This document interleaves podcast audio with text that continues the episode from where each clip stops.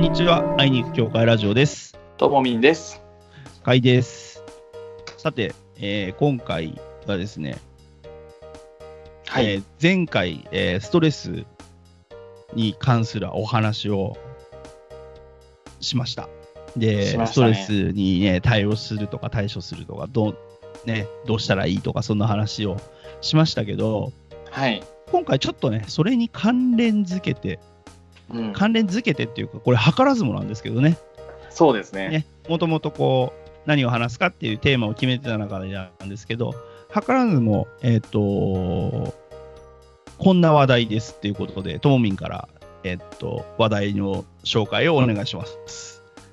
そうですね。あの、自分の強みを見つけると、まあ、幸せになれるうん。っていうことなんですけども、うん。はい。まあ、前回その、ストレスっていうところから、まあ、考えて、要は自己分析をして、何が自分のストレスになるのかっていうのを見つけて、ね、一つずつ、こう、それを遠ざけていくのがいいっていうことで、まあ、うん。自分とね向き合うことって必要だよねっていうことで前回終わったんですけど。はい。でこの前なんかその僕がちょっとあの別のオンライン配信で話しあの話させていただいた方がですね、はい。まあ幸せに働く大人を増やすっていうことをモットーにあの、まあ、コンサルタントというかマネジメントをしている方なんですけども。はい。なんかその中で面白かったのがあの、結構その何かやりたいこととかやりがいを見つけるのが大切だみたいなことをあの結構聞くと思うんですけど。今よく言われますね。そう。でもそうじゃないんだ。それは一番じゃないんだって話をしていて。うんうんうんうん。で一番大切なことは自分の強みが何であるかっていうことを見つけてそれを生かそうとすることの方が無理がなくできるって話だったんうですよ。ん。でだからやりがいとかやりたいことってなんか自分の能力と見合わなかったり得意不得意の中で不得意な時もあったりすると、うん要は、めちゃめちゃストレスがかかってしまうってことなんですよね。やりたうんやりがい。例えば、ね、僕が歌手になりたいっていうのはね、もう歌手歌うことですらね、ストレスがかかるのに。絶対できないようなことをね、掲げた時はね。うんう。うんんでその強みが何かって結局これなんか自己分析だと思うんですよね。なるほど。いやーでも強みってなんか漠然としすぎてあれなんですけど、はいなん。かそのいろいろ僕もツイッターとかを通して出会った方がですね強み発発掘講座とかいうのもやってたのでなんか受けたこともあるんですけどはい。だ強みの定義自体がまずすごい面白かったんですけどうん。なんかあ強みってその得意なことっていうのももちろん入るんですけどなんかはい。意外と自分が気づかないぐらいナチュラルにできてしまうことらしいんですよ。だから、人から言われて初めて気づくみたいなことがあってなんかなんかいわゆる努力とか訓練とか、それすらもなくなんかナチュラルに持っているものっていうのがなんかあるみたいで、まあ、うんうん先天的なものもあれば環境的なところとかなんか教育を受けた上で後天的にこうねそれが花開いたものもあるらしいんですけどはい。だからなんか好きっていうことともまた違うみたいなんですよとにかくなナチュラルに。持っている自然にできてしまうものらしいんですよ。うんうんうんだからその他人にたくさん言われてみて初めて気づくみたいなこともあるらしいんですね。へえ。うん、なんか僕で言うと僕、はいあの人の話聞くのすごい苦手なんだだと思ってたんですよずっと。そうですよね、言ってましたね。はい。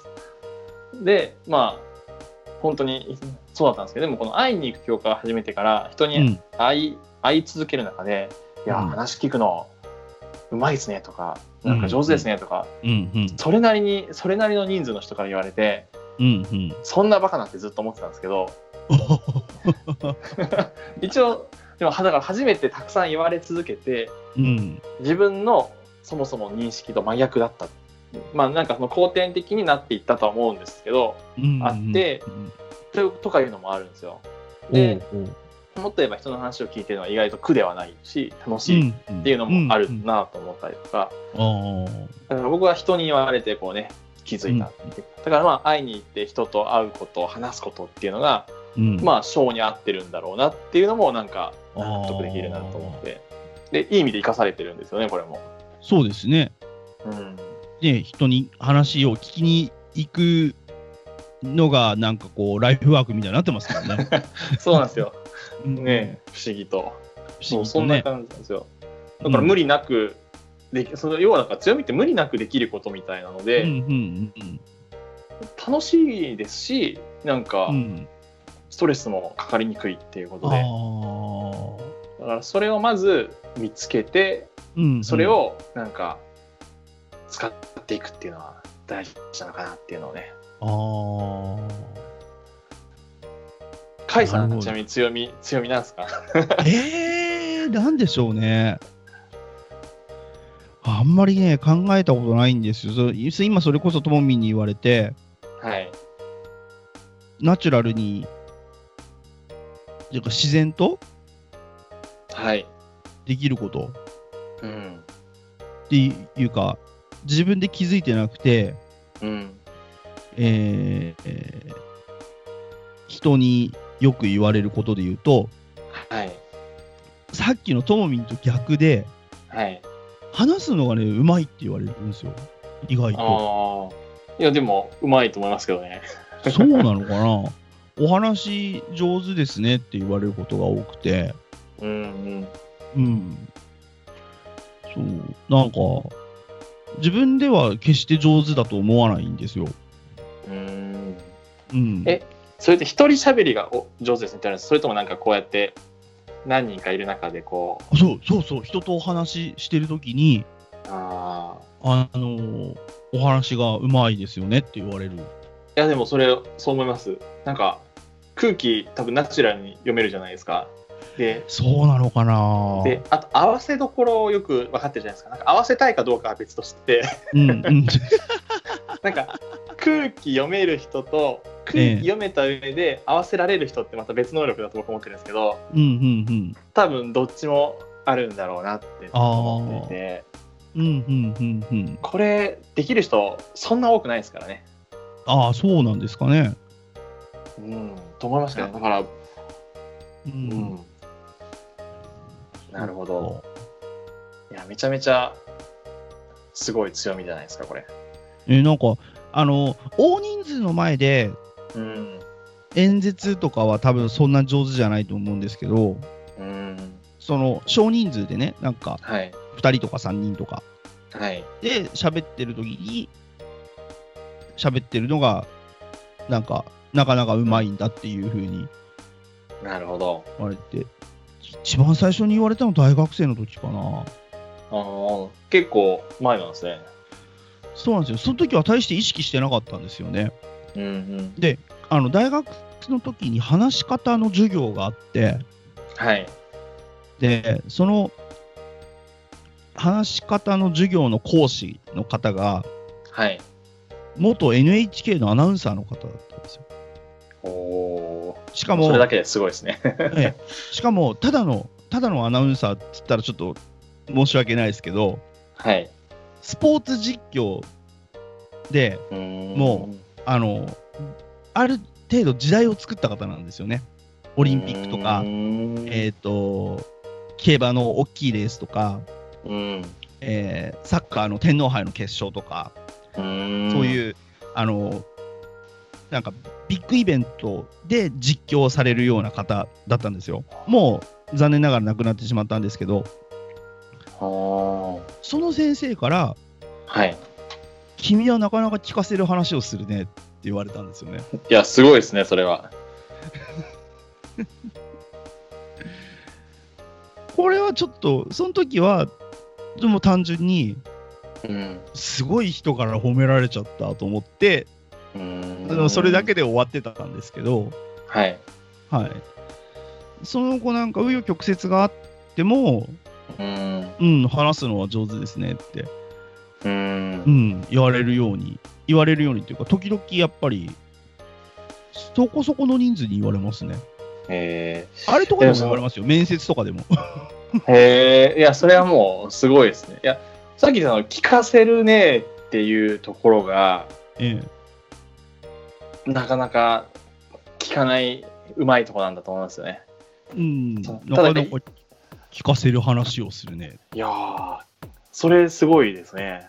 うん、大体人の話ね、聞きたくない人の方が多いと思ってるんですよ、僕は。だと思います。うん、なんだかんだで。でもこう、聞かせる話って言われると、要は聞きたいなって相手がね、思ってしまう、なんか、うんうんあるんでしょうね。うまさが。うん。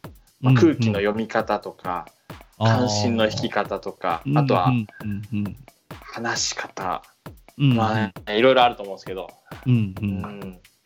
いや、それはすごいですね。うんうん。それはよく、あとは強みで言うと、はい。なんだろう、人のことを気にかけるっていうのは、割と、うん。あの人によってはこれもうざったいと思う人も多いと思うんですけど、はい。なんか、うーん、ちょっとね、表現が若干幼稚なんですけど、はい。あのおせお世話するみたいな。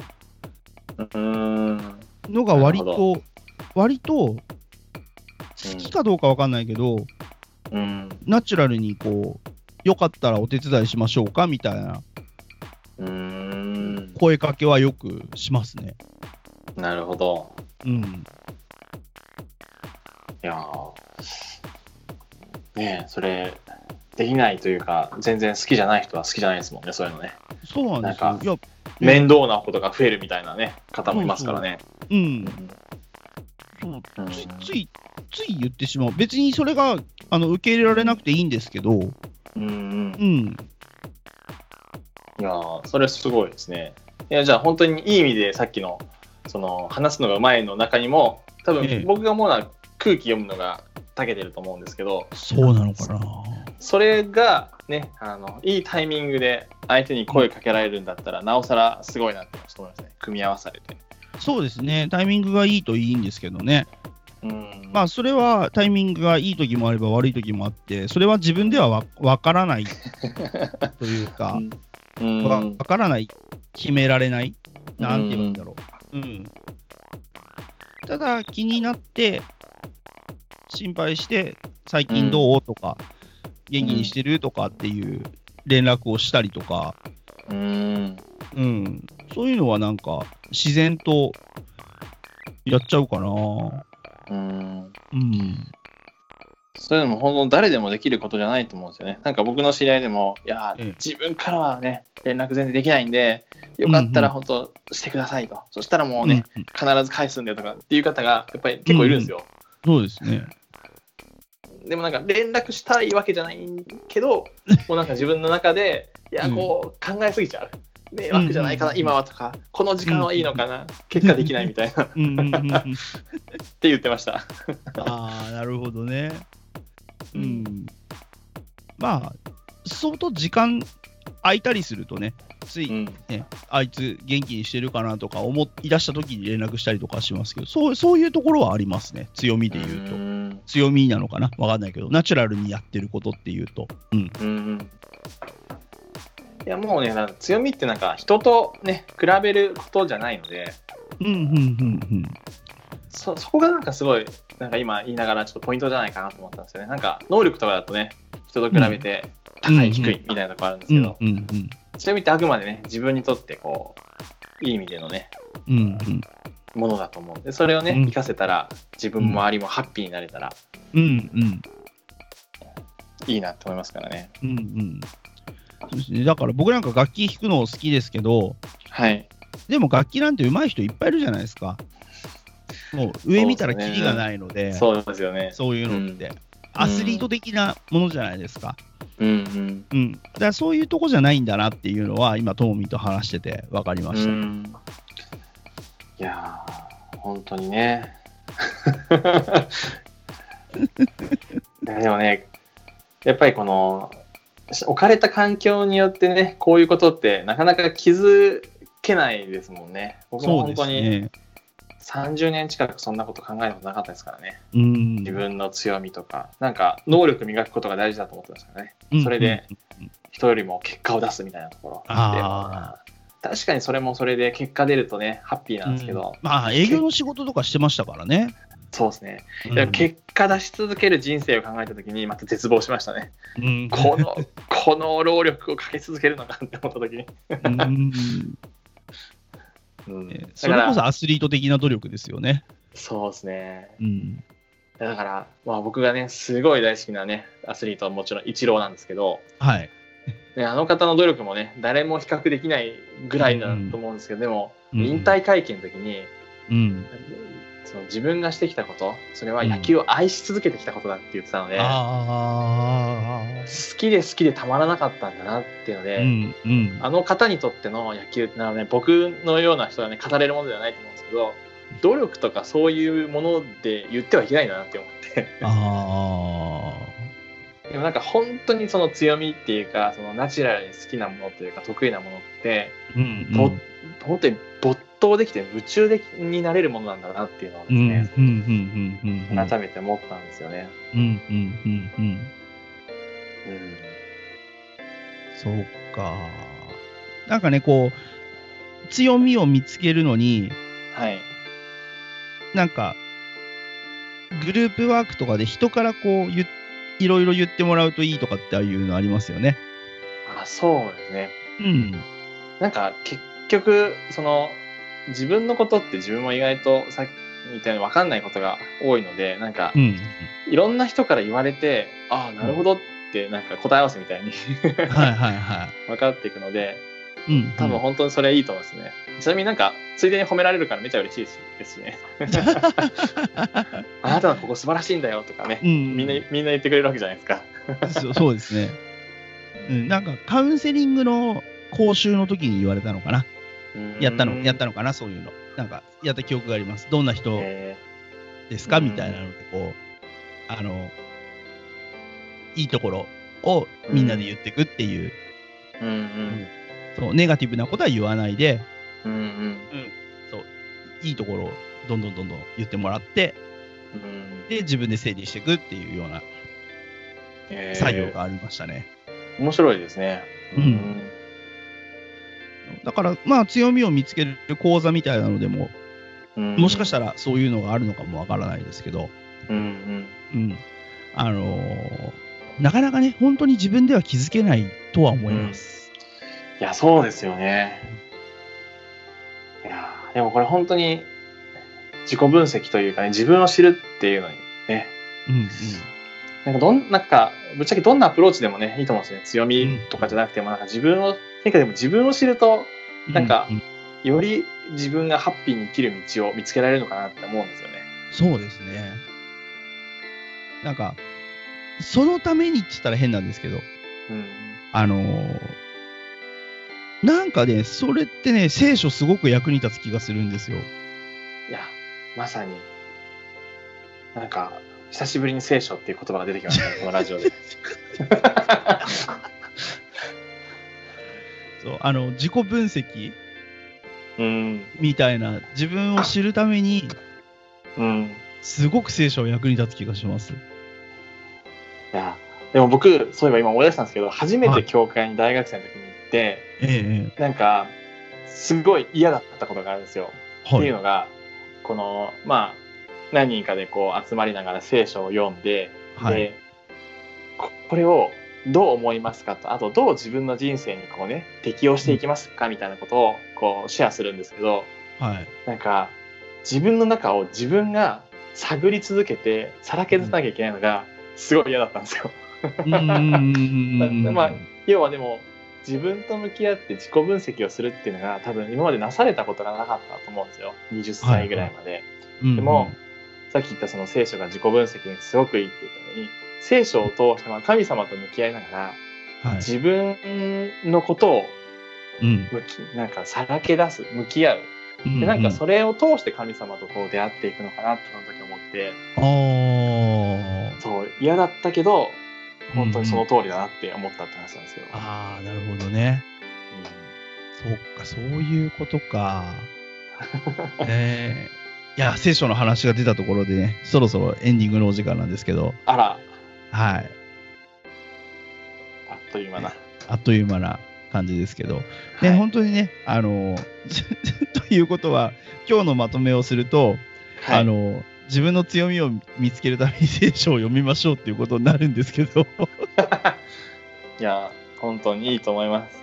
うんね、でもいろいろこう、ね、トーミンが言ってたように、そう、あの、ナチュラルにできること、うん。うん嫌がらずにできること、うん。そこそここそが強みかな。そうね改めて思いましたね。いやもう神様が作ったうん自分らしく生きるためにね、うんそれをね知っていくのがすごい大事だなっていうまとめでどうでしょうああ、ですね、いいですね。やっぱりそこで聖書ですよ。か。はい。はい。いや、ね、だって自分がどんな心理状態で読むかでも、ね、うん。聖書の言葉一つ一つの捉え方変わってきたりしちゃうし、うんうん。うんうん、あのーやっぱり落ち込んでる時に励まされるところを読むと、うん。こう、すごい元気になったりしたりとかあるじゃないですか。だからそうですね。ね。だそういううのも含めて、うん。こう、聖書読むっていいなって、うん。うん思いました。じゃあ、聖書読みたくなった人は、ぜひ読んでみましょうということで。はい。お手 お手元の聖書を読んでみてください。でもなんかそういうの、そういうのやってみたいですね。聖書で自己分析みたいな。そうですね。うんあるんですかね。まあでも、まあ自分をさらけ出すのはね、結構話す中で、なんかナチュラルにやってそうな感じですけどうんうんね。うんうん。しかもね、あの人に言う必要ないですからね。確かに。はい。自分の中で、あのうんね、整理してもらえばいいですからね。うん。そういう意味で、えっ、と、こんなね、あの、そうそう、暖かくなってきたこの、この頃、えー聖書を、えー読んでみるのはいかがでしょうか。この、ポッドキャストが更新されてるのは多分ゴールデンウィークとかになると思うんで、ついに5月ですね。はい。お時間がある方はぜひぜひね、聖書を読んでいただいて、うん。自分を見つめ直すきっかけにしていただけたらいいのではないでしょうか。はい。はい。いいまとめになったでしょうか。はい。そんなわけで、え ー今回もお届けしてまいりました。会いに行く教会ラジオ。お相手は、ともみんと、カイでした。ありがとうございました。ありがとうございました。さようなら。さよなら。